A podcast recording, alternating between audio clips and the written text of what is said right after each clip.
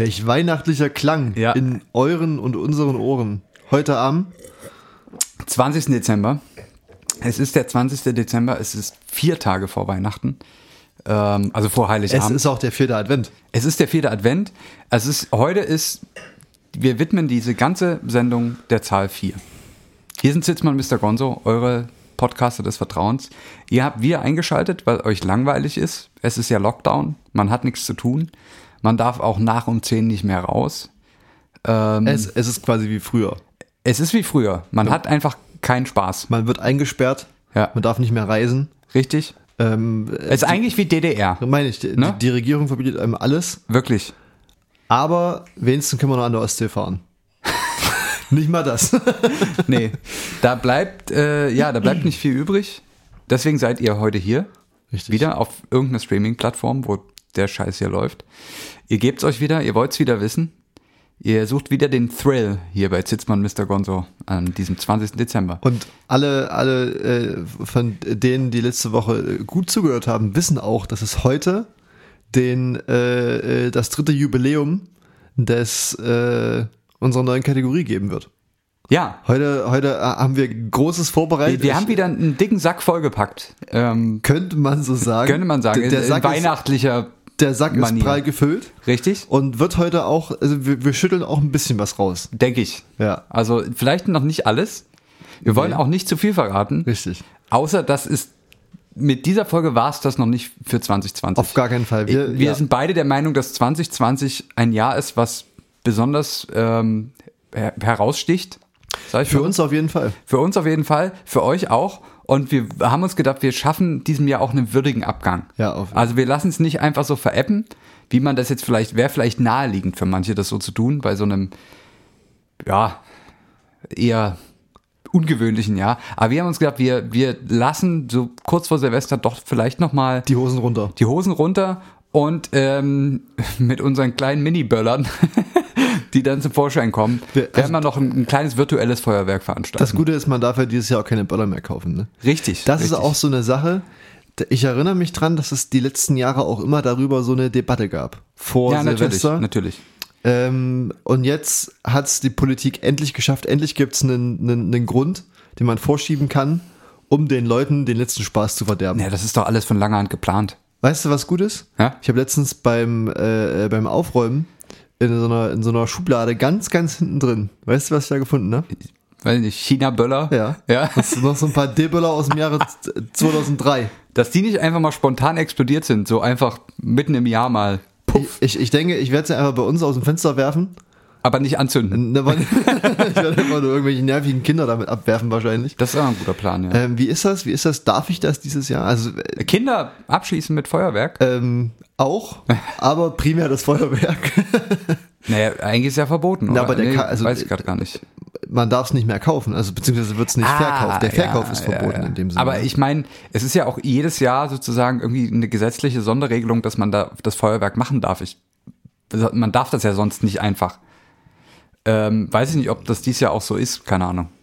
So, wenn hier jemand zuhört, der da im, in, im Bereich äh, ja, Jura, Äh, Ordnungsamt. Or Ordnungsjuristik Denkt dran, wenn es an Silvester knallt, wir waren es auf jeden Fall nicht. Richtig. Was aber an Silvester in ihr knallen wird, ist, ist unsere, unsere Jahresabschlussfolge. Ja. Wir haben da schon, schon viel Die in geplant. einem, sagen wir mal, für uns auch recht untypischen Gewand kommen wird, sage ich. Tatsächlich, es ist auch in der momentanen Situation natürlich schwierig, da was, da Großes möglich zu machen, aber wir haben dahingehend keine Kosten und Mühen gescheut. Unser Ja. Team Ja. hat da auch ein bisschen was vorbereitet, meinten sie. Wir wissen aber noch nicht was. Nee, bin wir- ich, bin ich sehr gespannt, was da auf uns Wurden zukommt. wir noch im Dunkeln gelassen. Es- ist wahrscheinlich eine, Dankesbotschaft. Aber wir können jetzt schon mal sagen, und das, das, das würde ich jetzt einfach schon mal rausnehmen, das jetzt schon mal anzukündigen. Es, wir haben jemanden dazugeschaltet nächste Woche. Tatsächlich. Der wird digital bei uns sein. Ein Gast, den wir dieses Jahr auch schon mal hatten.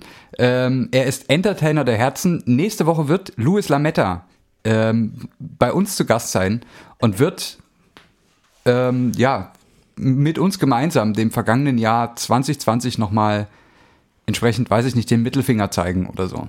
Oder, oder andere Dinge, die Luis Lametta gerne zeigt. Richtig. Man Zum weiß, Beispiel sein Mikrofon. Ja. Zum Singen. Beispielsweise, beispielsweise. Wir, wir sind sehr gespannt. Mehr, mehr greifen wir jetzt auch nicht Nee, vor. mehr- nicht, dass wir hier genau. mehr versprechen, als wir halten können. Soll ja auch schon oft vorgekommen sein. Auf Ähm, jeden Fall, was wichtig ist, die Folge nächste Woche, es wird, sie wird hier auf den Streaming-Plattformen in irgendeiner Form zu finden sein, wird sich aber ähm, in voller Form auf einer anderen Plattform abspielen, tatsächlich. sage ich mal. Und wie wir das jetzt im Detail dann mit referenzieren, das müssen wir mal noch schauen. Da müssen wir mal die, die Kollegen von den Streaming-Anbietern anrufen, wie wir das am besten technisch lösen. Aber da wird es eine Lösung geben, dass ihr quasi auch direkt von hier, wo ihr jetzt gerade seid, dann dorthin kommt, wo das richtige Highlight abgeht. Ja, wir lösen uns damit auch so ein bisschen von dem Monopol der entsprechenden Streaming-Plattformen. Genau. Wir wollen das. Also mal, mal eine Independent-Website so ein bisschen nach vorne genau. bringen. Ja. Wir, wir haben da einiges, wir haben da einiges in der Planung. Ähm, vielleicht, da wir gerade so ein bisschen beim, beim, beim Thema Corona sind, können wir noch kurz da bleiben und dann würde ich aber sagen, gehen wir auch da weg davon, Ja, weil ja. mittlerweile, ich erinnere mich tatsächlich noch dran, dass wir relativ am Anfang vom Lockdown, äh, als die Kontakte da komplett äh, beschränkt waren und wir uns natürlich auch äh, dran gehalten haben, hatten wir so ein paar Folgen äh, digital remote ja, aufgenommen. ja, ist richtig. Und äh, jetzt habe ich jetzt habe ich vergessen, was wir sagen wollten. was ich sagen wollte. Corona. Äh, ja, ja, richtig. Jetzt hab Corona per Fernschalte. Ich, kann hatte- nicht so wichtig gewesen ja, kann sein. nicht so wichtig gewesen Ähm, sein. aber apropos Corona habe ich auch noch was. Habe ich nämlich vorhin entdeckt.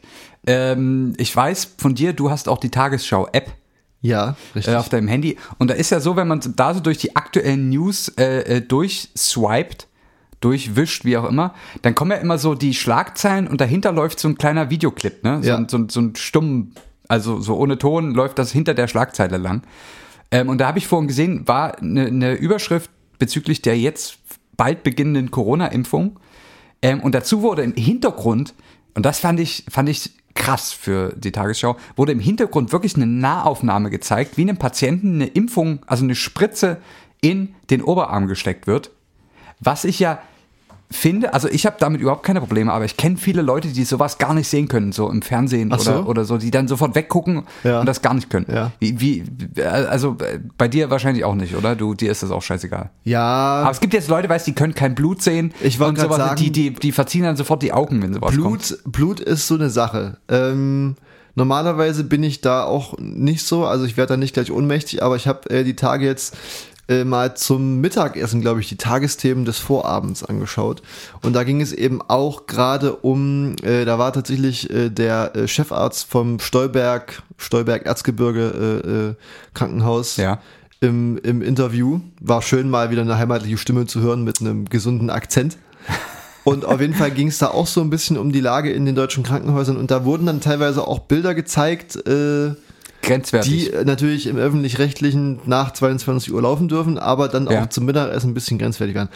Apropos Corona-Impfung, du hast es angesprochen. Wir können nur hoffen, dass die Impfung bald verfügbar wird in Deutschland, weil Thomas Seitz liegt auch im Krankenhaus mit Corona. Wenn du dich jetzt fragst, wer Thomas Seitz ist, ja. Fragst du dich das? Ja, tatsächlich. Gut, dann bist du wahrscheinlich einer Ja, von 80 einer, Millionen. einer von vielen. Äh, äh, es wird tatsächlich ein bisschen bitter, würde ich jetzt sagen. Es ist auch, äh, wir begeben uns hier jetzt ganz kurz auf dünnes Eis, denke ich. Ja. Und zwar Thomas Seitz, äh, Ah, ja, ja, AfD-Abgeordneter. ja, ja, jetzt, jetzt klingelt's, ja, äh, natürlich. MdB, Mitglied des, Mitglied Ja. des Bundestages, ähm, hat für einen Eklat gesorgt in den letzten Tagen. Und Ja, zwar richtig. ist er, ähm, hatte er einen, einen Redebeitrag ähm, von seiner Fraktion. Und im Bundestag ist es ja momentan so, für die, die es nicht wissen, es gilt Maskenpflicht, es sei denn, man ist sozusagen vorne am Rednerpult oder hat einen Genau. Redebeitrag. Und äh, jener äh, Thomas Seitz, übrigens ähm, aus, dem, aus dem Wahlkreis äh, in, in Baden-Württemberg, in der Nähe von Freiburg, habe ich mal nachgeschaut, ähm, kam da angelaufen mit einer Stoffmaske, die aber eher was von so einem Kartoffelsack hatte. Also ja, von ja, so ein äh, Einkaufsnetz, ne? Richtig, Im von so Prinzip einem Einkaufsnetz als, als, von einer Maske, Maske. umgeschneidert, ja. Und äh, Claudia Roth hatte da gerade den Vorsitz als stellvertretende ähm, Präsidentin des Bundestages. Ja. Äh, Ist es? Ja, das ist der richtige Glaube Begriff.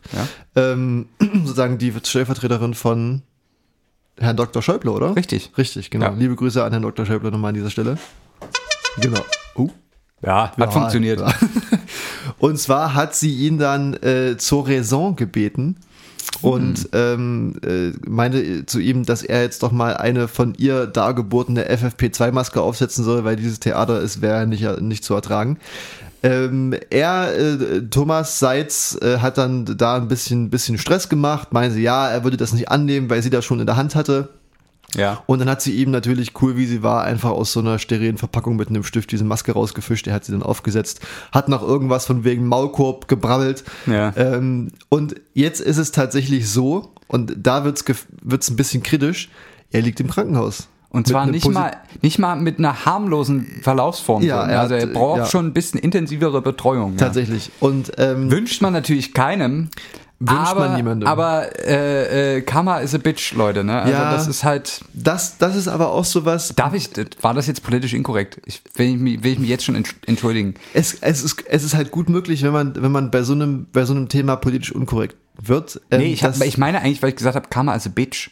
Bitch. Ist das, aber in, das ist eine Redewendung, oder? Die ist auch noch unter jungen Leuten, kommt die auch noch gut an. Ja. Okay. Ist ein, ist ein, ist Mache ein ich mir jetzt hier mal keine. Sorgen. Falls das irgendwie jemandem aufstößt, bitte noch mal kurz eine Nachricht schicken, dann werde ich das nächste Woche direkt ähm, im Zuge der Cancel Culture werde ich das direkt äh, Wir, zurücknehmen. wir canceln uns selbst. Ist Richtig. aber auch kein Problem. Nee, aber ich finde das auch äh, schwierig, bin ich ehrlich, weil es habe ich auch noch letztendlich nicht wirklich eine, eine Meinung zu gemacht. Äh, Gerade auch, weil es so im erweiterten Bekanntenkreis meiner Eltern da auch einige ganz, ganz komische Menschen Meinungen vertreten, wo man sich vorher gedacht hat, okay, äh, das sind eigentlich soweit ganz korrekte Menschen.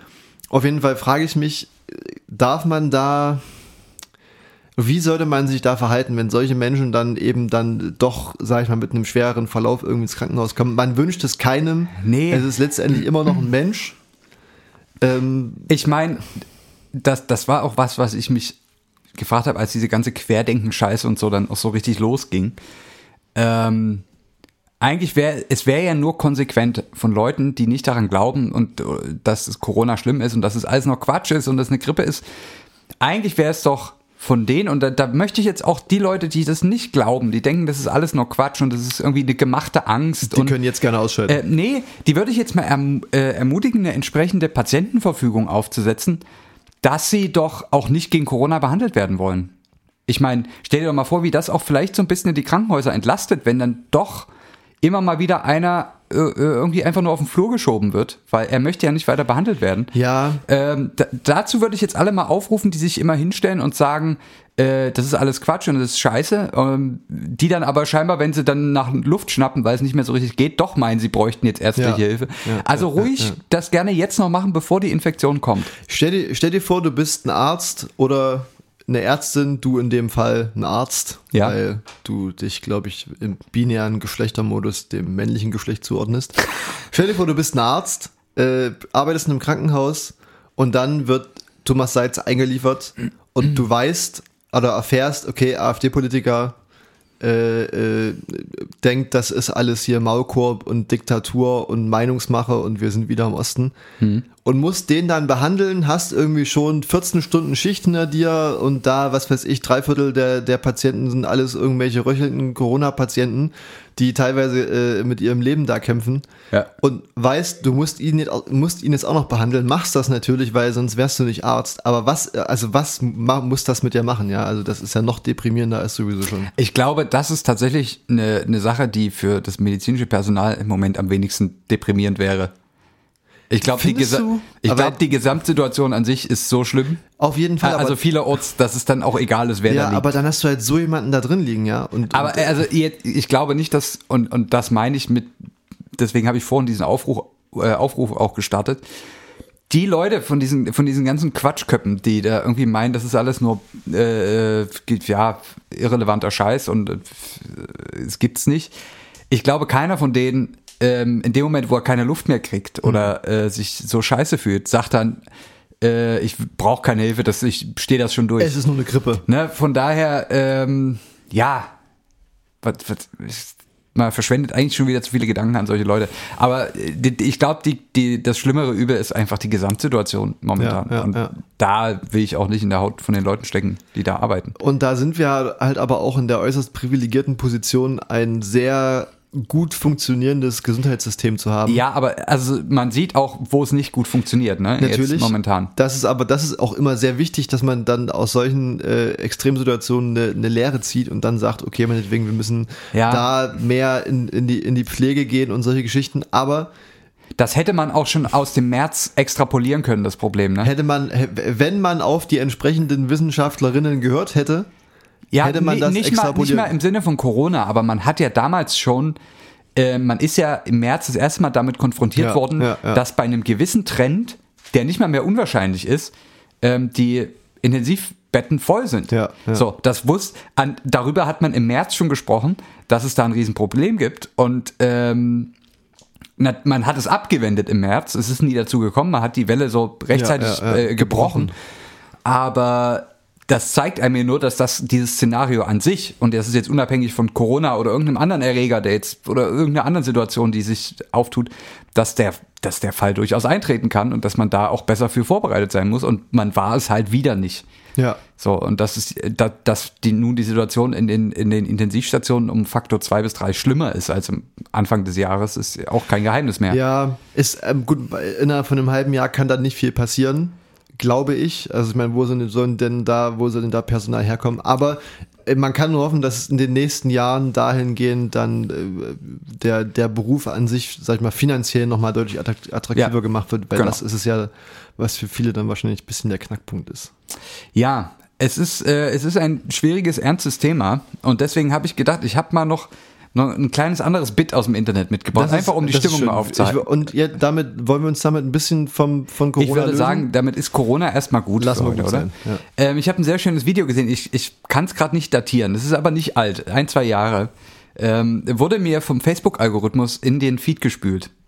Und es war, also es war, äh, kennst du diese Videos, die du anguckst und du bleibst dran hängen, obwohl der Inhalt völlig bescheuert ist, aber du findest ir irgendwie, dass es was hat.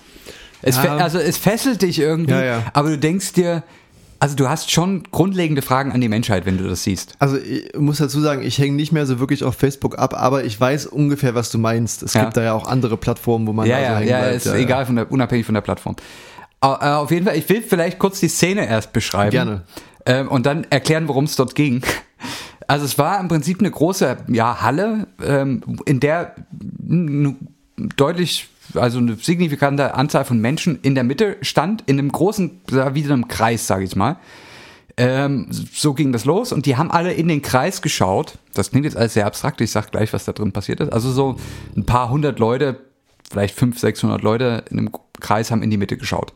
Dann vor den Leuten war so ein Absperrband und in diesem abgesteckten, es war ein Quadrat in dem Fall in der Mitte, Wenn die im Kreis standen? naja, Ah, okay. um, um einen quadratischen Die Quadratur Bereich. des Kreises ja, genau, genau. ja. So, und in diesem abgesteckten Bereich in der Mitte wurde ein Weltrekord gebrochen und neu aufgestellt. ähm, und zwar ist dort ein Mann die bisher längste Strecke, nämlich 830 Meter, barfuß über Legosteine gelaufen. Was? Es war, ist wohl in, äh, ich, ich weiß gerade nicht mal mehr, ob es in, in Großbritannien oder USA war. Warum? englischsprachig. Auf jeden Fall haben, hat man quasi im, im Inneren, also in diesem Bereich hat man ein riesiges Quadrat aus Legosteinen gelegt, die quasi dort als Bahn ausgelegt Ja. und er hat quasi dort äh, Runden geschrubbt. Na, und man hat, wusste halt, eine, eine Runde hat so und so viel Meter. Wow. Und, ähm, er hat quasi den, den, einen neuen Rekord aufgestellt. Äh, vorher waren es 400, 500 Meter Ja. und er hat 830 geschafft. Aber das ist dann auch ein bisschen, bisschen angeberisch, ne? Wenn der Rekord bei so 400 Metern liegt, dann Ja. nochmal das Doppelte zu machen, Aber stell dir doch mal die, das Setting vor. Da läuft ein etwas dicklicher Mann, ähm, mit ordentlich Hornhaut an den Füßen wenig. Haare noch auf dem Kopf, barfuß, ähm, über eine komplett ausgelegte Bahn aus Legosteinen. Ich würde das Video Um sehr gerne rum, sehen. um ihn rum stehen mehrere hundert Leute und feuern ihn an. Wirklich Minuten, Stunden lang äh, aus Leibeskräften. Und er kämpft sich wirklich Schritt für Schritt, jeder Schritt unendliche Schmerzen. Ähm, es ist im Prinzip so ein bisschen wie, wie ja, so D-Day-mäßig, weißt du. Ähm, ähm, jeder weitere Schritt ist, ist sind Todesqualen, aber man geht ihn weiter. Ähm, und, und die schauen ihm quasi zu, wie er barfuß über Legosteine läuft. Und das Erste, was ich mich gefragt habe dann, ist, welche arme Sau muss dann diese Steine wieder aufsammeln, Und über die er mit seinen Käsemauken drüber gelaufen ist. Also das, das war ein Video, das, äh, das habe ich noch nicht ganz verdaut. Dieses, dieses, äh, ja, dieses Happening, sage ich jetzt Ja, mal. ich, ich, mir wurde hier gerade ein Video reingespült vom offiziellen äh, äh, Lego-Kanal. Ja. Ähm, das ist, glaube ich, nicht das. Das war auch vor zwei Jahren. Vielleicht war das der alte, der alte Weltrekord. Kann auch sein. Ähm, das sieht auf jeden Fall, also, uff. Guckt euch das ruhig mal an. Ja, Guckt euch ja, das ja mal an. guckt, guckt euch das mal an. Das ist wirklich, das ist mal so eine Unterhaltung, die, wo man nichts lernt. Ähm, sie bringt einem nichts, aber man kann sagen, man hat es gesehen. Man war dabei. Richtig. Man könnte meinen, dass das alles ganz im Sinne der Wissenschaft stattgefunden hat. Durchaus. Ähm, Weltrekorde haben ja auch immer irgendwie Ja. was Entdeckerisches. Ja, man bricht auf zu neuen. Richtig, was, was Rekorden. Neuwertiges. Ja. Und Man schaut, wie weit der, der Mensch gehen kann, auch. Ne? tatsächlich, das heraus. oder wie weit die Natur gehen kann. ja. Und ich glaube, das äh, ist die perfekte Überleitung zu einer neuen Folge der Rubrik. Big Bang. Versautes aus Wissenschaft und Technik. Man Ich muss dazu sagen, wir freuen uns immer, wenn wir auf diesen Knopf drücken dürfen. Ich, ich habe es ein bisschen vermisst, bin ich ehrlich. Ähm, ich muss das hier nochmal ganz kurz raussuchen. Es ist mal wieder ein Thema, was nicht ganz äh, aus unserem Fachgebiet ist. Habe ich letzte Woche auch schon mal erwähnt. Ähm, es ist nämlich aus dem Bereich der Biologie. Dieses Mal tatsächlich. Ähm, und nein, es Kommen wir nachher übrigens auch noch mal ein bisschen dazu. Ja, es ist spannend, spannend. Und nein, es, es geht nicht um Paarungsverhalten bei Menschen. Ja? Das ist keine Sex, kein Sexualunterricht, aber äh, es geht um äh, ein, eine äh, sozusagen neu veröffentlichte Erkenntnis von ähm, äh, US-amerikanischen und britischen äh, Biologinnen, die sich mit dem äh, Paarungsverhalten des holzfressenden Schiffsbohrwurms beschäftigt haben. Okay, das klingt schon erstmal sehr gut. Und zwar, äh, ich habe mir jetzt letzte Woche leider hier nicht mehr äh, den, Der den holzfressende Schiffsbohrwurm. Richtig. Das ist schon irgendwie ein Zungenbrecher in sich, ne? ta ta ta tatsächlich. Ähm, ich habe mir jetzt leider hier äh, den Titel nicht mit aufgeschrieben. Das war ja noch von letzter Woche, also den den den Titel des des äh, der Veröffentlichung. Lässt sich aber auf jeden Fall herausfinden. Wer das ist, das nicht das Problem. Und zwar handelt es sich bei diesem Schiffsbohrwurm, ähm, der ist wohl streng genommen gar nicht wirklich ein Wurm, sondern eher so eine Muschel, eine Art Muschel, aber da sind wir auch zu wenig Fachmänner, Ja, ja. Als, als dass wir das bewerten können. Auf jeden Fall haben die einen relativ langen und wurmförmigen Körper, Mhm. daher der Name, und deren Leibspeise ist äh, Holz, weswegen die sozusagen oft äh, Sinn, ja. früher sozusagen die, äh, die Holzschiffe befallen haben und dafür Mhm. so morsche Schiffe gesorgt haben. Ähm, wenn diese äh, Würmer äh, ein Stück Holz befallen haben, das findet alles unter Wasser statt. Ne? Also das Ah, ist okay, hier ja, sozusagen ja. Äh, äh, genau unter Wasser. Schauen aus diesem Holz äh, pro Wurm nur noch zwei sogenannte Siphone heraus. Was oder oder wie würdest du die Mehrzahl von Siphon beschreiben? Siphons? Äh, äh, das, ist eine, das ist eine gute Frage. Weil typischerweise hat man nur einen Siphon. Siphon? Sif, Sif, Siphon? Siphö? Weiß ich nicht. Keine Ahnung. Wir, wir, wir taufen die Mehrzahl von Siphon einfach äh, Siphone. so Siphone, ist zumindest ja. auch die äh, im Ja. Englischen die, die Ausdrucksweise dafür. Ähm, und zwar haben, hat jeder, hat jeder Holzschiffsbohrwurm da zwei Siphone. Einen Ansaugschlauch für Frischwasser, damit, wenn Mhm. die ihr kleines Köpfchen da reingesteckt haben, die noch ordentlich schön Frischwasser ansaugen können. Und einen Ausstoßschlauch für die entsprechenden Abfallstoffe, die dann beim Stoffwechsel da entstehen. Wir merken uns, äh, zwei Schläuche gucken da raus, zwei Ja. Siphone pro Wurm. Das heißt wirklich Siphon. Siphon, genau. Ja. Siphon. Siphon, Wie sagt genau. man es denn jetzt richtig? Äh, Gucken wir vielleicht gleich nochmal nach. Aber äh, lass mich das erstmal hier. Ich muss das auch ein bisschen gut über die Bühne bringen, weil es ist, es ist echt schwer. Die Zusammenhänge sind da sch schwierig. Biologie war nie mein Steckenpferd. Ja, ist schwierig. Es ist Ähm, auf jeden Fach Fall. für sich.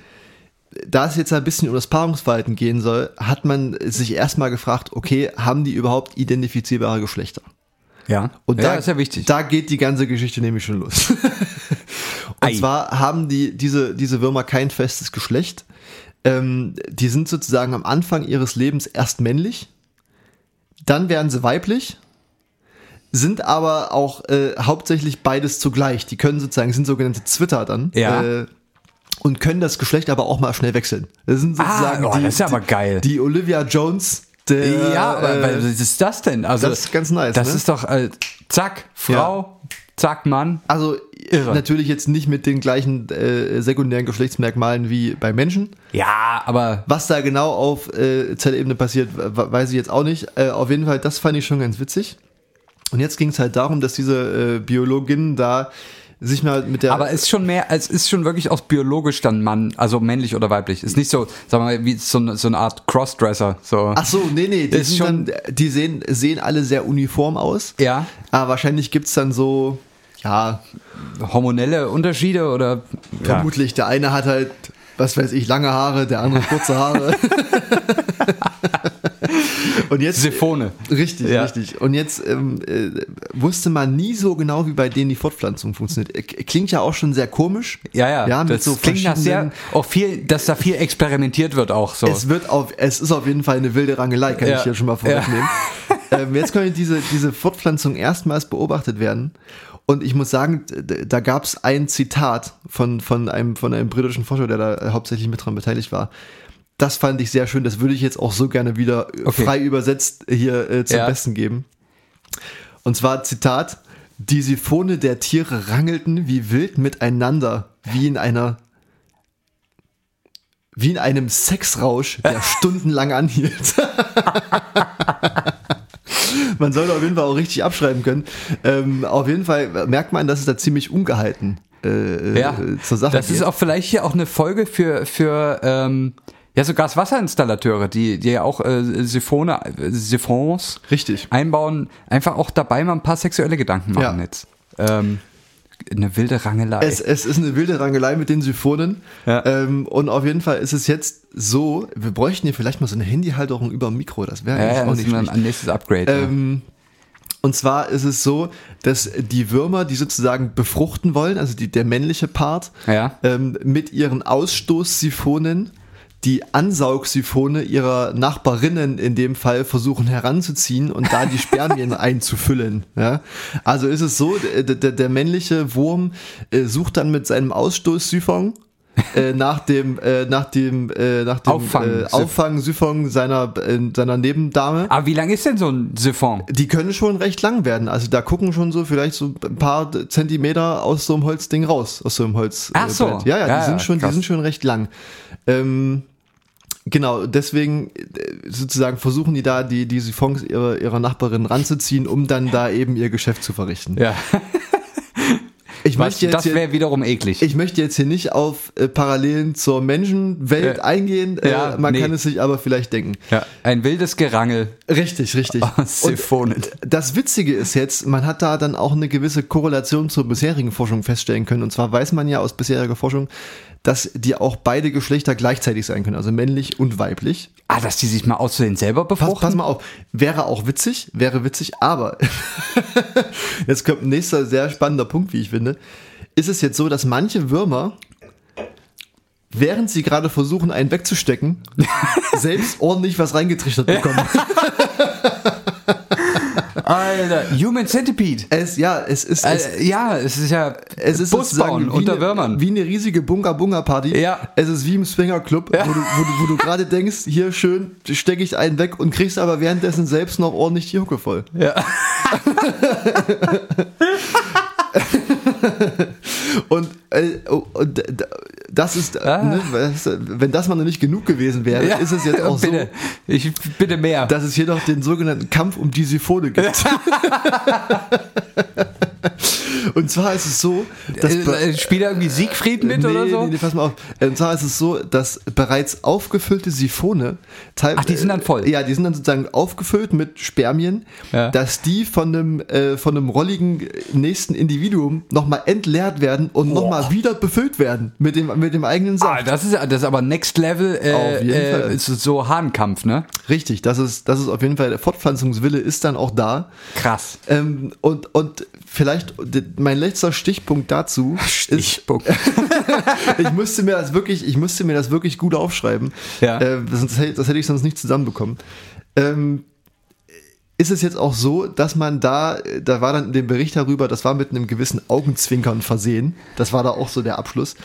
Und äh, zwar haben die Wissenschaftlerinnen da auch rausgefunden, dass es da auch gewisse äh, Parallelen zur menschlichen Fortpflanzungswelt gibt. Ach so, ja. Und zwar ist es so, wer den längsten hat, hat gewonnen, Ja. weil wenn du nämlich den längsten hast, kannst du in einem größeren Radius Siphone. Siphone befüllen, Ja. beziehungsweise entleeren und nochmal befüllen. Ähm, und damit ist, haben die sozusagen festgestellt, dass, dass die Individuen mit den längsten äh, Ausstoßsiphonen da auch die größte Chance haben, sich fortzupflanzen. Aber, ähm, aber ist das, äh, wie, wie ist das verteilt? Ist das normal verteilt unter, unter diesen Würmern, dass da jeder hat halt so seine Länge und, oder ist das, hat das irgendwelche Faktoren, äh, wie lang das Siphon ist? Also die haben da jetzt äh, interkontinentale Untersuchungen gemacht. Ja. Äh, in in äh, asiatischen Gewässern war es dann doch eher ein bisschen links der Gaußglocke. Ja.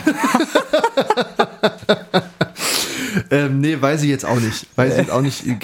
Gab es nichts drüber? Vielleicht sollten wir uns mal mit diesen, mit den, mit den Mit der Länge da, der Siphone befassen, ähm, ja. äh, in Kontakt setzen und dass wir da vielleicht mal auch, wir hatten das ja schon mal vor, so in Richtung kleine wissenschaftliche Veröffentlichungen mit unserem Pseudonym, Ja. dass wir uns da noch was überlegen. Aber das Ich, ich, ich finde auch, dass man diese, dieses ganze Bild der, ähm, des Siphon-Gerangels, ähm, ich meine, es ist zwar gerade Corona, aber man stellt sich auch trotzdem, habe ich die ganze Zeit so so einen Club vor Augen, ne? so, wo so dicht an dicht äh, äh, äh, getanzt wird. Man weiß, Ja. man sieht aufgrund der der der Enge auch nicht mehr, ob der Nachbar überhaupt noch Hosen trägt. Ja. Ne? Also da ist auch, ja, also da wird auch sicherlich öfter mal ähm, nach einem Siphon gesucht Ja. oder ein Siphon verlegt. oder während einer befüllt wird, dann auch noch dein eigener mit befüllt. Richtig, so, Ja. so also so, so in feinster Berghain-Manier irgendwie. Ja, kann ich mir gut vorstellen. Es- fand ich, ich, war ein sehr schöner Beitrag. ähm, ich habe viel gelernt über den holzfressenden Schiffsbohrwurm. Richtig.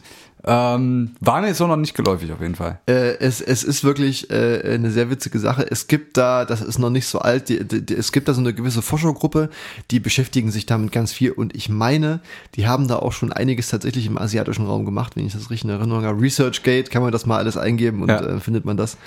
Ähm, bei Bedarf äh, meldet euch gerne bei uns. Äh, wir, wir schicken das auch noch mal rum. Aber Genau. nur im kleinen Kreis, weil das ist Richtig. was, mit dem man ein bisschen, da sollte man vorsichtig mit sein. Ja. Also das sind so prekäre Informationen.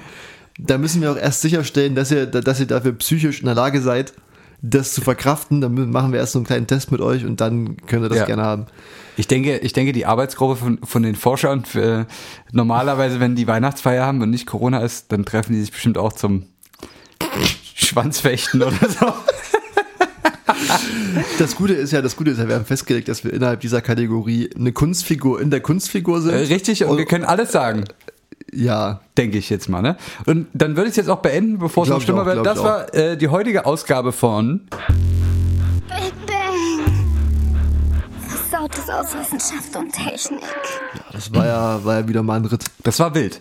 Ähm, ich würde sagen, wir kommen jetzt zurück zu seriöser Wissenschaft. Nachdem wir jetzt hier so Schmuddelkram gemacht haben, ähm, habe ich noch was sehr Interessantes mitgebracht.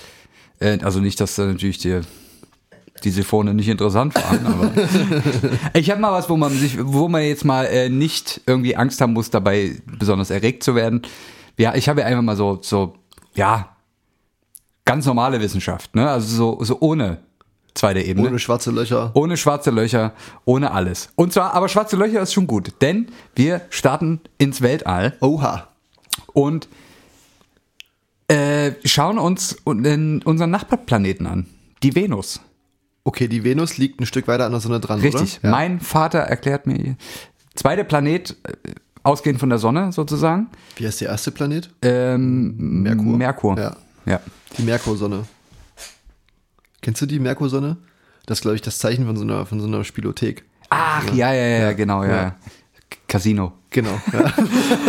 ähm, genau, es geht um die Venus und um die Venus gibt es gerade einen sehr interessanten wissenschaftlichen Streit. Okay. Warum erzähle ich das? Weil das im Prinzip eigentlich was ist, was alle mal mitkriegen müssten, weil auch das diesen ganzen wissenschaftlichen Prozess, wie er auch um Corona passiert, nämlich ähm, im Sinne von, man hat heu, heute Erkenntnisse, die man gestern noch nicht hatte, Ja. was den gesamten Eindruck und die, gesamten, die gesamte Lage ändert.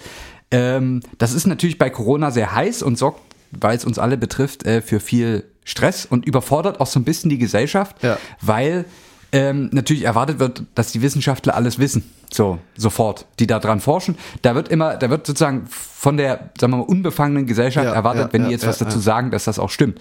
Das ist aber in der Regel sehr selten so. Ähm, und das sehen wir aktuell am, im Fall der Venus. Es nur schafft es leider dieser Venus-Fall nicht so richtig aus der Wissenschaftsbubble hinaus. Deswegen bin ich heute euer Botschafter. Ich bin hier Der Botschafter der Venus? der, der, der, der Venus-Botschafter. ähm, ich sp spreche von einem Hügel her herunter zu euch allen. Ähm, und zwar, die Venus ist ein, ein sehr unangenehmer Planet, Okay. hat eine Oberflächentemperatur von ungefähr 460 Grad Celsius. Das ist ein bisschen wärmer als bei uns, ne? Das bisschen wärmer, also das ist so eine Temperatur, wo Blei zum Beispiel schon schmilzt. Und das wäre nicht gut. Weil Das Blei ist, nicht so unangenehm.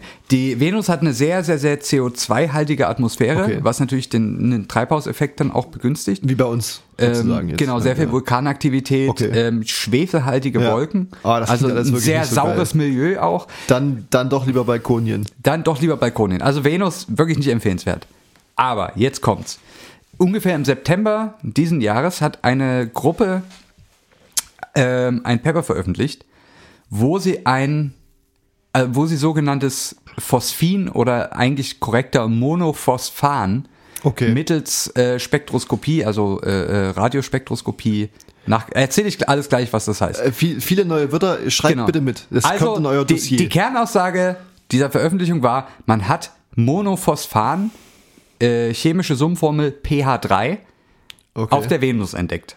Per Ferndiagnose sozusagen. für, für alle, die jetzt schon geneigt sind, zu denken, ah nee, äh, Pass auf, dann, waren die dann, meine Stärke in der Schule? Dann droppe ich jetzt das Buzzword. wir bleiben dran. Monophosphan ist eine Verbindung, ein, ein Gas, was auch auf der Erde, ich sage jetzt mal nicht natürlich in großen Konzentrationen Okay. vorkommt, sondern nur durch entweder also menschengemachte Synthese oder biologische Prozesse äh, entsteht. Es Okay. ist also, äh, wird häufig auch als sogenannter Biomarker beschrieben, Oh. weil das sozusagen ein Stoffwechselprodukt von gewissen Mikroben ist. Aha, das ist ja Das heißt natürlich wieder im Umkehrschluss, dass ähm, veröffentlicht wurde, dass auf der Venus ein sehr signifikanter Anteil von diesem Gas gefunden wurde ähm, und man kennt dort keine anderen Prozesse, die ablaufen, die das ähm, verursachen können. Heißt natürlich, dass es da vielleicht Mikroben, also so streng genommen außerirdisches Leben auf der Venus gibt. Das ist jetzt natürlich ein ganz schöner Kracher. Das ist natürlich ein ganz schöner Kracher. Vor allem, wenn man, wenn man jetzt bedenkt, äh, dass ja die Wahrscheinlichkeit, dass es außerirdisches Leben gibt, extremst gering ist. Ja. Und das dann auch noch auf dem Planeten, der uns am nächsten ist, Nee, ist, glaube ich, ein bisschen weiter weg als der Mars. weiter weg als der Mars, Ja, okay. Ja. Aber am zweitnächsten Ja, also sehr nah auf Ähm, astronomischen auf Längsskalen. astronomischen, ja, genau.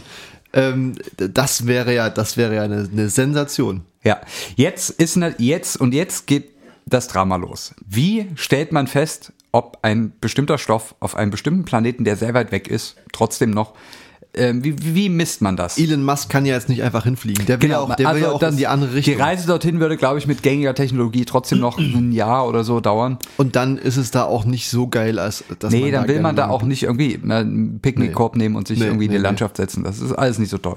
Wie macht man das? Man benutzt, habe ich schon gesagt, ähm, sogenannte Radioteleskope. Okay. Was heißt das? Ähm, Radio heißt, ähm, es geht, also man sucht Signale, die irgendwie so Frequenzen haben wie auch Radiosignale, also so 100, Me- paar hundert Megahertz oder ein Gigahertz-Bereich oder so. Wir haben da schon mal drüber geredet. Haben wir ne? schon mal drüber gesprochen, aber Also, wir refreshen das Richtig, jetzt hier. für, für alle, die das nicht mehr so ganz wissen, äh, hört entweder nochmal in die Folge rein. Da sprechen wir eigentlich ganz gut über die ganzen Zusammenhänge von, von so Signalen, äh, von Strahlung. Letztendlich ist es das ja von Ja. Äh, Frequenz, was da für Größen gibt, die das beeinflusst. Hört da einfach nochmal rein. Genau. Ähm, ja, also es gibt Radioteleskope. Wie schon gesagt, Radiofrequenzen, irgendwas paar hundert Megahertz, wo auch tatsächlich Radiokommunikation stattfindet, bis Gigahertz, was äh, 2,4 Gigahertz Ja. ist, zum Beispiel WLAN und so weiter. Das ist irgendwie so in dem Bereich, ähm, sammelt man sozusagen Signale auf. Warum gibt's die Signale? Die Signale gibt's, weil ähm, jetzt, jetzt müssen wir wieder in den Mikrokosmos eintauchen, bevor wir uns gleich wieder dem makroskopischen astrophysikalischen Problem widmen. Ähm, warum hat jetzt sozusagen, sagen wir mal, nehmen wir mal diesen Stoff her, Monophosphan pH3, warum sendet das jetzt irgendein Radiosignal Da gibt's aus? ja kein Radio. Richtig, Ne? das hat ja kein Radio eingebaut, Ja. sondern also wir kennen wir wir tauchen ein, wir stellen uns wir stellen uns die Atomstruktur vor, ne, die atomare Struktur Ja. von von das sind pH3 war's, Ein ne? P, drei Hs drumrum. Ja, ja. Ähm, das sind alles so kleine Atome und die haben so geladene Teilchen drum, haben Mhm. wir auch mal gehört, eine Elektronen und so. Und die schwingen da irgendwie, die bewegen sich ja auch so ein bisschen aus so Bahnen um, um die Sachen drumrum. Und genau da liegt auch schon die Krux. Also äh, irgendwas, was eine elektrische Ladung hat, bewegt sich und das ist in der Regel die Quelle von elektromagnetischer Strahlung. In dem Fall Radiostrahlung. Ähm, und das ist sehr element- oder beziehungsweise sehr äh, äh, spezifisch für die Verbindung. Ähm, und man kann quasi Monophosphan, diesem besprochenen Gas, da weiß man zum Beispiel, bei welcher äh, Radiofrequenz äh, man davon Signale aufsammeln kann. So, jetzt hat man ein Radioteleskop und jetzt kommt die Krux. Man kennt Teleskope ja optisch. Ne? Das ist sowas, wo man abends irgendwie beim ersten Date steht man am Teleskop, schaut in den Sternenhimmel ähm, und so weiter. Jetzt sind weil jetzt muss man sich überlegen, durch ein Teleskop schaut man sich Licht an, ne, was aus dem All zum Beispiel kommt oder von der Nachbarin gegenüber, äh, je nachdem, was man damit so tut mit dem Teleskop. Ähm, also man, man schaut sich Licht an. Licht hat eine Wellenlänge von paar hundert Nanometern. Sichtbares Licht. Sichtbares Licht, paar hundert Nanometer. Also es ist elektromagnetische Strahlung mit sehr, sehr, sehr kurzer Wellenlänge. Das heißt, wir also 10 hoch minus 9 Meter, für die, die es genau wollen, ist so die Wellenlänge vom, genau, vom, vom Licht. Ähm, jetzt stellt man sich mal so ein Teleskop vor, wie man sich vielleicht äh, ins Zimmer stellt oder so. Da hat man vielleicht so eine Linse vorne, die ist so, was weiß ich, 5, 6, 7, 8 Zentimeter im Durchmesser. Und da kriegt man halt ein, ein relativ scharfes Bild vom Mond zum Beispiel, Ja. ne, was man so hat. Ähm, so. Und das, was man abbildet, ist sichtbares Licht, also Nanometer Wellenlänge. Brauche ich eine 7 bis 8 Zentimeter große Linse, um das aufzusammeln. Und so, dass ich ordentlich Licht habe, um ein gutes Bild davon zu kriegen. Jetzt ist das Problem, dass Radiofrequenzen typischerweise ähm, Wellenlängen haben im, ja, sagen wir mal, Millimeter-Zentimeter-Bereich. Okay. Also deutlich länger. Deutlich länger als ein Nanometer. Ja. Ne? Also, es ist auch elektromagnetische Strahlung, aber eine viel größere Wellenlänge. Das heißt, wenn ich jetzt die Wellenlänge hochskaliere, muss ich ja auch irgendwie meine Linse hochskalieren. Ja. Beim optischen Teleskop haben wir gesagt, 7, 8 Zentimeter, da sieht man schon gut was. Ja. Bei so einem Radioteleskop ist die, die Wellenlänge ähm, ein Faktor 10 Millionen größer. Das heißt, man muss diese 8 Zentimeter Linse auch irgendwie 10 hochskalieren. Millionen Mal größer machen ist schwierig. Ist schwierig, muss man kompromissbereit sein. Was man tut, ist, man stellt ähm, in sehr großen Abständen zueinander sehr große Antennen auf. okay. Ähm, und das tut man zum Beispiel in äh, Chile, ähm, in dem sogenannten ALMA-Teleskop. ALMA steht für Atacama Large Millimeter Submillimeter Array.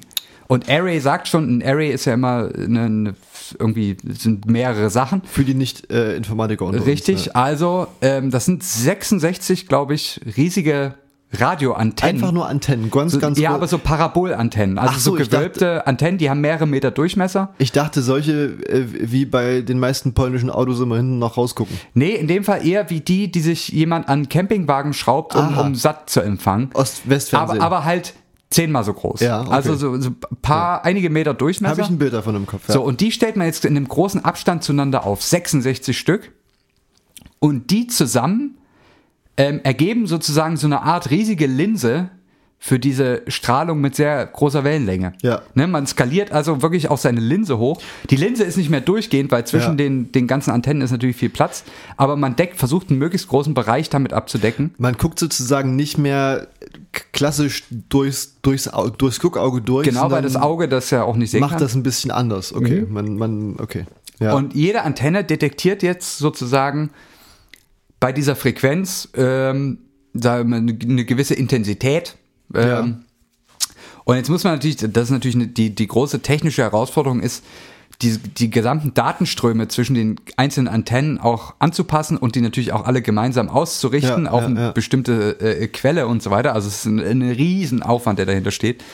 Da muss sichergestellt werden, dass zum Beispiel alle Signale, ähm, sollte das in Echtzeit verarbeitet werden, müssen alle ähm, Datenübertragungsleitungen zum Beispiel die exakt selbe Länge haben, weil es sonst zu große Laufzeitunterschiede Ja, von ja, äh, Äh, Antenne 1 zu Antenne 2 und so weiter gäbe. Ja. Also ein Haben wir, uns, Riesenaufwand. haben wir uns auch schon mal mit beschäftigt, woran es liegt. Genau.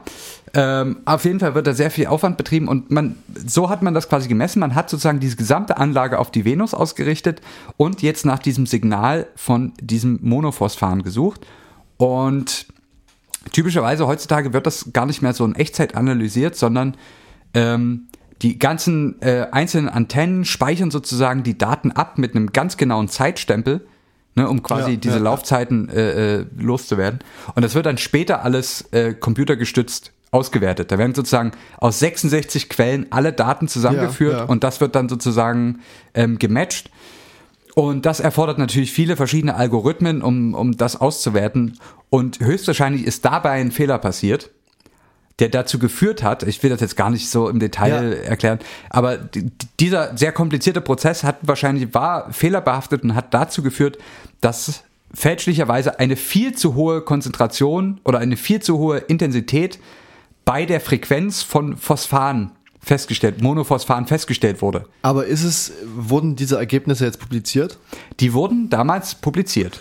Aber im Nachhinein hat sich das erst rausgestellt, dass wahrscheinlich ein Fehler gemacht Genau, wurde. weil Ah, nämlich okay. im Nachhinein mehrere Forschergruppen das nicht reproduzieren konnten mit anderen Anlagen. Okay. Es gibt ja natürlich noch ähnliche, also vergleichbare Anlagen noch an mehreren Stellen auf der Welt.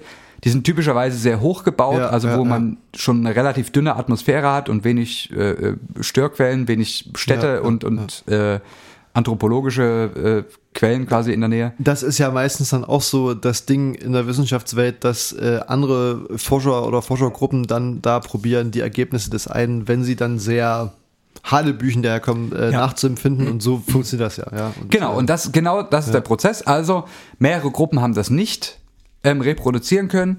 Dann wurde das, das ganze Verfahren überprüft, man hat festgestellt, da war ein Fehler drin ähm, und hat das jetzt nochmal wiederholt und hat aber trotzdem noch einen Anteil jetzt auch relativ sicher festgestellt von ungefähr 5 ppb ähm, Parts per Billion. Parts per Billion, also Konzentration in der Atmosphäre der Venus im Mittel.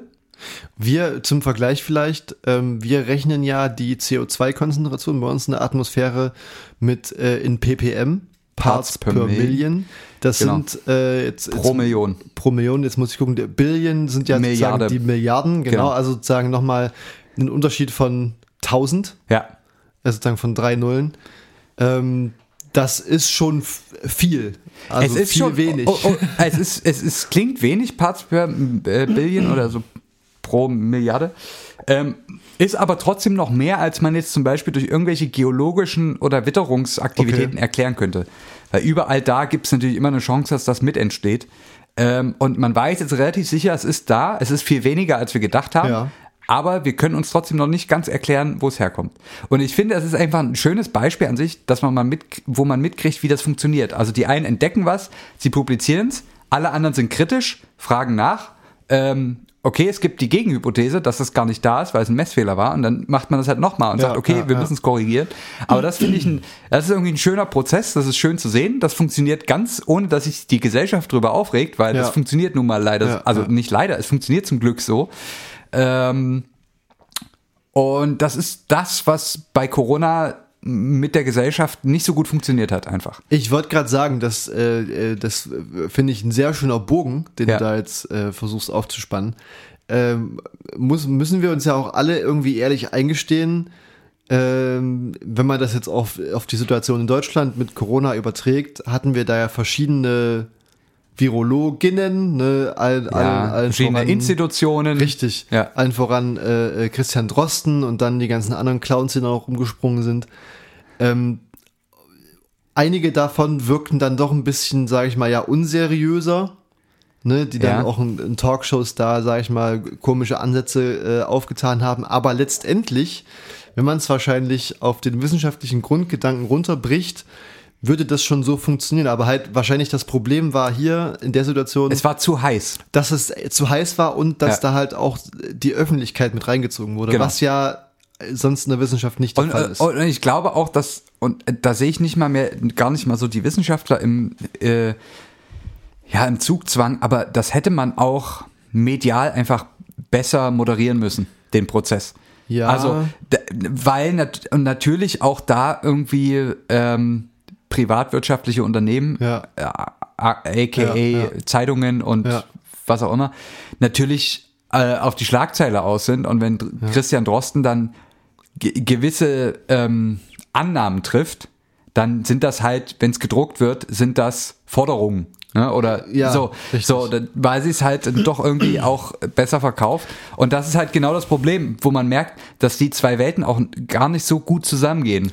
Nee, tatsächlich nicht. Und äh, ich weiß gar nicht, ob das nicht sogar Christian Drosten mal selbst auch gesagt hat, dass in der Wissenschaftswelt tatsächlich die Leute, die äh, die größte Medienwirksamkeit haben, die sind, die sozusagen die wenigste Reputation auch irgendwie in der wissenschaftlichen Welt haben, weil das so Ja, ein oder bisschen, sehr strittig sind weil zumindest, das so ein ja. bisschen äh, verpönt ist. Also da wird so gesagt. Ja, gut, da will äh, ich jetzt gar nicht, ich meine, es wird wohl, also zumindest war das damals seine Aussage, dass das nicht so gerne gesehen wird in der wissenschaftlichen Welt, wenn da jemand so groß medienwirksam immer auftritt und hier und da. Und das, wenn man. Wenn, Aber, aber streng genommen, wenn man, äh, ich, um das kurz zu kommentieren, wenn man sich quasi die absolute Rationalität auf die Fahne schreibt, darf man das auch niemandem, darf man dann da deswegen auch nicht urteilen. Also, Nee, das, das ja, das ist irgendwie kommt auch immer- so ein bisschen, äh, es kommt auf die Weird. Art und Weise drauf an. Wenn wir Ja. jetzt zum Beispiel unseren, unser großes, ich, also für mich auf jeden Fall, für dich vielleicht auch, unser großes Vorbild, Harald Lesch, Professor Dr. Harald Lesch ja, du hernehmen. meinst Harald Lesch? Früher war alles besser. Auch die Harald Lesch, Zukunft. auf jeden Fall. Ja, bester Mann. Ähm, der ist ja nur auch sehr, sehr medienwirksam. Ja. Ähm, und ist ja dann auch in dem Sinne jetzt nicht mehr der reine Physiker. Er hat ja auch da mit seiner Philosophiegeschichte und so ganz viel zu tun. Ähm, finde ich einen großartigen Mann. Äh, und der hat wahrscheinlich dadurch jetzt nicht so viel von seiner wissenschaftlichen Reputation verloren, dass er da am CDF so eine Weiß ich ehrlich Serie gesagt macht. gar nicht, aber sein Fachgebiet ist auch so weit weg, dass ich da auch Ja. Ähm, schwierig. Aber genau, ja, und es, es gibt halt solche und solche und dann muss man sich irgendwann vielleicht überlegen, okay, gehe ich jetzt eher den Weg, wo ich sozusagen der breiten Masse irgendwie was beibringen will? Ja. Oder gehe ich den Weg, wo ich in meinem stillen Kämmerlein sitze und an meiner Tafel irgendwelche Differentialgleichungen ausrechne? Ähm, ja, die einen so, die anderen so, ne? Aber, aber ja, da- das war ja aber in dem Fall von, von Christian Drosten gar nicht die Frage. Er, Also- wollte, er wollte das ja wahrscheinlich nicht mehr wirklich. Ja, Eben, er da so- also das, das, das war ja, er wurde ja, glaube ich, da auch selten vor, oder, oder fast nicht vor eine Entscheidung gestellt. Nee. Er, er war einfach gerade in der Rolle Ja. und das Ding war am Kochen ähm, und er musste jetzt quasi auch was dazu sagen und ich glaube auch, dass er das nach bestem Wissen und Gewissen getan hat. Ja. Ähm, will ich ihm jetzt auch gar nicht absprechen. Und ja, es ist einfach, äh, äh, wie gesagt, mein, meine Auffassung ist, dass das einfach letztendlich, wenn du jemandem die Schuld geben musst, was da alles für bescheuerte Diskussionen aufkam, dann sind es die, die die Informationen übermitteln. Ja, Und, und, und äh, die, äh, auch diejenigen, die ihn in eine Situation bringen, wo er vielleicht in zu kurzer Zeit einen zu komplexen Sachverhalt Richtig. erklären muss. Wollte ich gerade sagen, Weil natürlich muss er da Sachen weglassen oder muss gewisse Vereinfachungen vornehmen äh, in seiner Art und Weise, wie er es erklärt oder rechtfertigt. Also es ist alles, so richtig kann man niemandem die Schuld geben, aber wenn dann eher ähm, Leuten, die sich da die besten äh, Bits und Bytes rauspicken, um, um da irgendwie eine, eine Schlagzeile zu generieren. Muss man leider sagen. Also Ja. das ist halt das, wo Da- man noch ja. am ehesten Einfluss drauf hat, wie es rüberkommt. man kann, man kann nun mal bei solchen, oh, Oh, Entschuldigung. Schön. Bei solchen komplexen Fragestellungen, die ja jetzt in dem Sinne nicht nur wissenschaftlich sein müssen, das können ja auch was weiß ich, Ja, gesellschaftspolitische äh, äh, Sachen sein, die kann man nun mal nicht mit Ja und Nein beantworten. Und wenn man Eben. dann so eine Person zu einer Ja- und Nein-Antwort mehr oder weniger zwingt, ist es meistens so, dass, dass das nicht ganz korrekt ist. So, Und dann wirst du darauf Ja. festgenagelt. Du hast dann aber da gesagt, dass das so sein muss. Äh, ist nicht ganz fair. Und da, da vielleicht, um das, um das ein bisschen abzuschließen, wir neigen uns ja auch gegen Ende. ähm, ja, habe ich, habe ich letztens ein äh, Interview gesehen von Jörg Thaddeus. Weiß nicht, ob dir der Name was sagt. Thaddeus, Deus, Äh, richtig. Deus. der äh, ein ja mehr oder weniger guter Mitarbeiter des RBBs ist, Ja. ähm, der dann ein Interview mit äh, Maya Göbel geführt hat, die dir vielleicht was sagt. Äh, Eine sehr, sehr gebildete Frau, Professorin, ähm, schon viele, viele verschiedene äh, äh, leitende Positionen inne hatte und sich auch ein bisschen mit dem Zusammenhang äh, Klimawandel und Soziologie beschäftigt. ja. Sehr, sehr spannendes, sehr spannendes Themenfeld auf jeden Fall. Hat jetzt irgendwie auch neuerdings ein Buch rausgebracht, in dem Rahmen ist sie da irgendwie zu ihm, zu ihm gekommen. Und dieser Herr Thaddeus, ja, das ist wirklich das Paradebeispiel eines ignoranten, konservativen Menschen. Ganz, ganz, ganz, ganz unangenehmer Typ. Also wirklich, das, dem, dem möchtest du wirklich zu keiner Tages- und Nachtzeit über den Weg laufen. Ähm, und der hat sie dann gefragt, als es eben um, um, um, den, um die Souveränität der Wissenschaft in Sachen Klimawandel ging, hat er sie mit seiner Meinung konfrontiert. Und zwar war die, wir haben jetzt ungefähr, sagen wir mal, bald einjähriges Jubiläum der Corona, der Covid-19-Forschung Ja, an diesem speziellen Erreger. Und man sieht, die Wissenschaft ist sich nicht einig. Wie kann sich die Wissenschaft, erstmal wird da von der Wissenschaft gesprochen, was ja schon mal nicht so ganz korrekt ist, das ist ja, Ja. nicht nur die eine. Ähm, äh, und äh, die Frage von ihm war dann, wie es sich denn die Wissenschaft erlauben könnte, über den Klimawandel solche letztendlichen ähm, ja, äh, Ergebnisse darzustellen, wenn man doch am Beispiel des, der Corona-Forschung sieht, das ist gar nicht alles so eindeutig, wie das scheint. Ja, da haben halt Leute das wissenschaftliche Prinzip auch noch nicht ganz verstanden. Ja, man muss sagen, äh, die, die äh, Ist leider so, Sie, ja. sie war kurz davor zu explodieren und ihn zu fressen wahrscheinlich. Also bei, mit Haut und Haaren. Er, war, er war sehr dick, dick, deswegen wäre das vielleicht witzig geworden. Aber ähm, sie meinte dann auch so, ja, die, die, die Forschung am Klimawandel ist, war gute 70 Jahre alt. Ähm, und in 70 Jahren entstehen viele Erkenntnisse, die, wie du gesagt hast, durch gewisse Prinzipien in der Wissenschaft äh, geprüft und falsifiziert werden. Ähm, das ist was ganz anderes als ein Jahr irgendwie Forschung an einem komplett neuen Erreger. Ja. Ja. Um das mal vielleicht noch kurz so in, den, in das Licht zu stellen. Ja, es sind, es sind wirklich, ähm, es ist wirklich ein, ein Ende, was sich gewaschen hat hier. Ja. Es ist deep, Ja. es ist weitreichend. Es ist, äh, wie, wie soll ich sagen, ich bin völlig sprachlos. Was wir doch inhaltlich, nachdem wir eine halbe Stunde über Aus- und Einlasssyphone ähm, und das äh, Gerangel um Syphone gesprochen Um haben die Trichter. um die Trichter, äh, um die quasi zeitgleiche Mehrfachbefruchtung, Ja. ähm, wie, wie wir hier jetzt noch abgebogen sind und, und, und eine wissenschaftliche, ja, in die, sagen wir mal, in die Wissenschaftsphilosophie schon eingetaucht sind. Ich muss das auch- ist wirklich, das ist beeindruckend und da kann man nur sagen, sowas kann eigentlich auch nur bei Zitzmann und Mr. Gonzo passieren. Ne? Und ähm, ich muss auch sagen, sollte das irgendwann wieder möglich sein, ich denke es ja auch nicht, aber dass, dass, dass man wieder auf, auf Partys geht, in den Club, in die Diskothek, wenn wir beide da mal unterwegs sein sollten mit unserer Entourage dann äh, mittlerweile Ja. Und wir da beide, ist da beide so ein Gerangel um, um diverse Siphone gibt zwischen uns, da würde ich deinen Siphon deinen lassen und dann nicht irgendwie noch versuchen, da meins mit reinzumachen. Ja. Ich würde sagen, hat er verdient. Ich Ja. wäre dann nicht so ein Jeder bleibt Kumpelschwein. bei seinem Siphon. Richtig. Ja. Ich wäre dann kein Siphon-Blocker. Ich bin froh, dass wir jetzt hier doch wieder etwas heidere Stimmung haben am Ende. Ja, ähm, ja das war die letzte Folge Zitzmann Mr. Gonzo vor Weihnachten. Ja.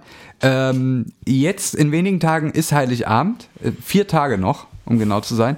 Dann ist schon Bescherung unterm Baum, vielleicht aber auch doch lieber nur zu Hause ohne Familie. Richtig. Ähm, auf jeden Fall am besten möglichst wenig Kontakt. So viel wie nötig, so wenig wie möglich. Das ist irgendeine Ungefähr. Arzneimittelwerbung, Ja. glaube ich. Habe ich geklaut. Ähm, lasst es ruhig angehen. Nächste Woche gibt es die große Jahresendfolge von Zitzmann Mr. Gonzo in völlig neuem Gewand. Ähm, die Referenz gibt's hier, äh, aber auch auf anderen Plattformen. Richtig. Wir werden euch da irgendwie hinführen. Mit dabei sein wird Louis Lametta. Mit dabei werden auch unsere Mitarbeiter sein, Tatsächlich. die ähm, ja mittlerweile auch auf die harte Tour lernen mussten. Das Leben ist ein Casino.